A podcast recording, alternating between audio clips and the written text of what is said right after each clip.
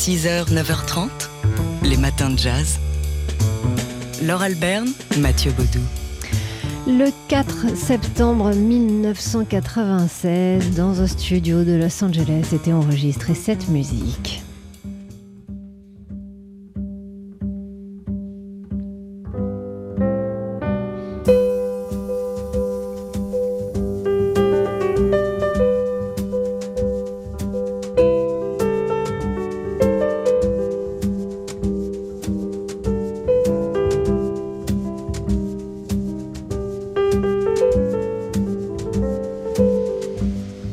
Quelques notes et on est tombé amoureux. Le Blackbird des Beatles revisité par le tout jeune pianiste Brad Meldo. The Art of the Trio, volume 1. Brad Meldo au piano, Larry Grenadier à la contrebasse et Jorge Rossi à la batterie. Premier volume de cet art du trio qui en connaîtra 5 en tout. Et avec ce volume 1, Brad Meldo, bah, révolutionne peut-être pas, mais impose chamboule complètement ouais. justement cet art du trio et il impose, oui, son style tous les pianistes qui vont suivre vont essayer de faire du Brad Meldo. Alors il était tout jeune, hein, 26 ans à peine quand il est entré en studio. Il avait été repéré au sein de ce quartet avec lequel il vient de sortir un album. Toujours, il est fidèle, Brad Meldo, avec euh, Joshua Redman, Brian Blade et Christian McBride. Il avait déjà enregistré un album euh, où il se présentait, Introducing Brad Meldo, et là, ça y est, il crée cette formule dans laquelle il, a trouvé un équilibre absolument parfait. Une musique de groupe Une musique de groupe avec un, dialogue inédit dans le trio, comme ça, cette façon de se répondre à, ce point-là. Et puis, il y a son jeu son jeu, cette façon de revisiter les mélodies qu'on connaît. Il s'inspire beaucoup de la pop. Il a fait des reprises de, Radiohead, on le sait, de Nick Drake également, et ici des, Beatles. Et puis ce jeu incroyable avec cette implication totale sur chaque note qu'il joue. Euh, on l'a reconnu comme un pianiste romantique. Alors le romantisme, il s'en est expliqué en 97, c'était dans le magazine Les Un Rock. Le romantisme, c'est pour moi l'expression artistique la plus aboutie de l'omniprésence de la mort, du fait qu'elle rôde, qu'elle est constamment là, à l'œuvre, à chaque instant de notre existence. Je pense que cette dimension est très présente dans ma musique. Je dois être un peu morbide. Mes balades sont toujours un peu empreintes de ce type de mélancolie. Dans l'une des rares interviews également hein, qu'il qui a donné, il donne très peu d'interviews. Ouais, il, il, se, il se fait rare, il a raison, il se consacre à son piano. Il explique que oui, c'est important de connaître toute l'histoire du jazz pour jouer, mais c'est aussi important de l'oublier pour pouvoir créer. Brad Meldo, donc, avec cet album enregistré un 4 septembre, c'était en 1996. Vous pouvez réécouter en boucle tout le week-end The Art of the Trio, volume 1. Les matins de jazz. 6h, 9h30, les matins de jazz. Laure Alberne, Mathieu Baudou. Alors c'est en lisant, la, la, presse régionale où on apprend toujours plein de trucs qu'on a eu cette information un peu en catimini. Ibrahim Malouf a enregistré un concert Bon, sans, sans, public, mais qui en aura un bientôt, dans les arènes de Nîmes cette semaine. Ouais, un écrin magnifique hein, pour, pour un concert du, du trompettiste. Euh, ça le démange Ibrahim Malouf, le, le live. Hein, de, on le sent qu'il ouais, sent ouais. que trépigne un peu, donc il invente plein de choses pour pouvoir euh, voilà, créer des événements et jouer en live. Là, il l'a fait en. Alors, sans public, vous l'avez dit, mais pas tout seul tout de même. Il a invité avec lui sur scène une centaine d'enfants euh, participant au dispositif orchestre à l'école Alors, une centaine de cuivres, hein, des musiciens, de jeunes musiciens inscrits notamment euh, outre les élèves des écoles euh, primaires, inscrits aussi au conservatoire de Nîmes, d'Avignon, de Lunel, de Montpellier. Enfin bref, ça fait plein de monde. Euh, les, les, les, autres élèves ne sont pas d'école primaire, mais de collège, pardon, de Morières-les-Avignon, Bolène, Arles. Ah, enfin, ils sont venus donc de toute la région. Alors, ils avaient appris la volonté d'Ibrahim Malouf de, de, faire ce concert dès le mois de juillet, mais ils ne savaient rien des partitions. Ça a été presque sans filet pour ces enfants. Ouais, les partitions leur ont été données, je crois, une semaine avant à, peine, et ils ont répété seulement 30 minutes avant le début du concert, qui a été filmé, donc ce concert d'Ibrahim Malouf, et qui sera diffusé sous peu, nous dit-on, on ne sait pas quand encore, on n'a pas la date, sur Quest TV, cette euh, chaîne de télévision sur Internet créée par Quincy Jones. Alors peut-être qu'on entendra ce morceau, imaginez, avec tous ces enfants autour d'Ibrahim Malouf, tous ces jeunes musiciens. Ça s'appelle Red and Black Light.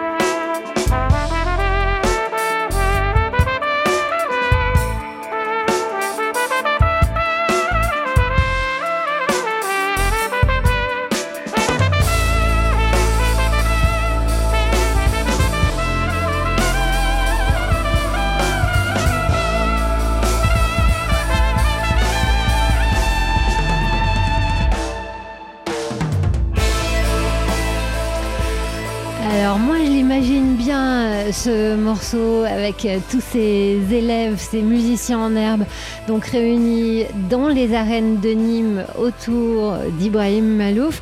Euh, il y a un message hein, quand même euh, derrière cette initiative. nous les artistes, vous, moi, le guitariste François Delporte, explique Ibrahim Malouf, on continuera à faire des concerts malgré les restrictions. C'est un vrai concert, donc sans public. On va faire comme s'il y avait un public et les images vont être magnifiques. C'est la promesse d'Ibrahim Malouf. La suite, bah, ce sera donc sur Quest TV, plateforme, euh, donc vous le disiez Mathieu, lancée par Quincy Jones promis, dès qu'on a une date, on vous la donne. Et sinon, on a aussi, euh, dans, l'actualité d'Ibrahim Malouf, il y a aussi un concert qui a été annoncé par euh, France Télévisions. On ne sait pas encore quand, quand ça va se passer. Ce sera, concert de soutien au, Liban après l'explosion du 4 août dernier sur le port de Beyrouth. Ouais. Donc on suit de près, évidemment, l'actualité d'Ibrahim Malouf et on vous en fait part dès que possible. Les matins de jazz. 6h, 9h30. Les matins de jazz. Laure Alberne, Mathieu Baudou. Alors aujourd'hui, pour les amateurs de jazz de la région parisienne, c'est un grand jour puisque c'est le début du festival Jazz à la Villette. Jazz à la Villette euh, qui euh, se maintient malgré les conditions sanitaires un peu, un peu compliquées et au-delà de ce grand festival euh, qu'on ne présente euh, plus, plus besoin. Euh, auquel on va consacrer ce midi une émission hein, dans Daily Express avec Michel Portal et la contrebassiste et chanteuse Célène Saint-Aimé au micro de Jean-Charles Doucan. Donc aux côtés, à côté de Jazz à la Villette, parmi Jazz à la Villette même, il y a le quatrième festival Constellation également qui débute aujourd'hui, qui nous propose à partir de ce soir et pour tout le week-end des concerts mais aussi des masterclass c'était débat. Ça se passe au Villette Makers, laboratoire collaboratif du parc de la Villette. Voilà, donc c'est ce genre d'événement dans l'air du temps. Hein. Depuis quelques années, l'idée c'est de faire participer en effet euh, le public, les musiciens. Alors il y a des ateliers, exemple aujourd'hui un atelier consacré aux apports rythmiques issus des musiques de tradition orale conférence euh, sur un thème concret, échange sur les nouvelles formes de diffusion et la place que les artistes peuvent y prendre. Et puis, il y aura quand même pour le public non musicien des concerts. Ouais, deux, deux après-midi de concerts, donc ce week-end en plein air, avec notamment euh, le Zoot Octet qui va jouer Jazz à la Villette, qui, on vous le rappelle, a annoncé hein, euh, l'annulation des Gogo Penguins, du concert des Gogo Penguins à cause des conditions sanitaires et de la saxophoniste chilienne Melissa Aldana. Donc des concerts qui auraient dû avoir lieu ce week-end. La semaine prochaine est annoncé le pianiste cubain Roberto Fonseca et on vous avoue ben, qu'on est inquiet. Pour le moment, on n'a pas de nouvelles, mais bon voilà.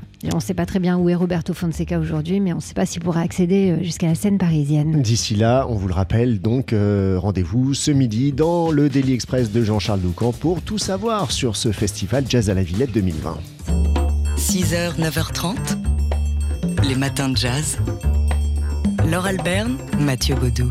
On s'occupe de votre euh, week-end aujourd'hui dans les matins de jazz. En ce moment, euh, sur la chaîne OCS, on peut voir une série horrifique euh, produite pour la chaîne américaine HBO qui s'intitule Lovecraft Country. 10 épisodes pour cette série adaptée d'un roman éponyme de Matt Ruff paru il y a 4 ans et qui nous plonge dans l'Amérique ségrégationniste des années 50 en compagnie d'un vétéran de la guerre de Corée qui vient de rentrer au pays et qui part sur les traces de son père qui lui a laissé des, indices euh, pour le retrouver et pour retrouver un mystérieux, un mystérieux héritage. Et sur son chemin, c'est donc une sorte de road trip au milieu de, cette Amérique des années 50, ce vétéran de la guerre de Corée qui est noir, hein, qui est africain-américain, va croiser des suprémacistes blancs du Ku Klux Klan, mais aussi des monstres tout droit tirés de l'univers de Lovecraft, donc d'où le Lovecraft Country, le titre de cette série.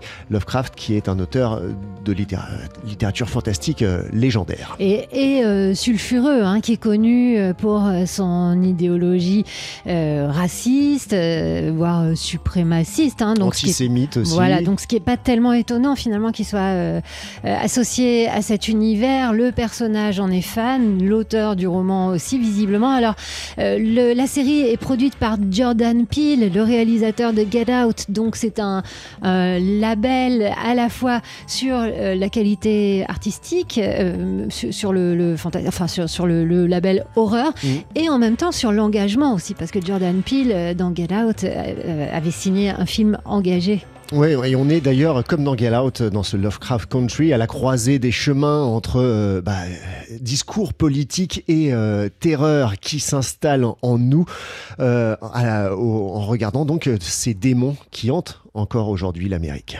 À voir donc en France sur la chaîne OCS.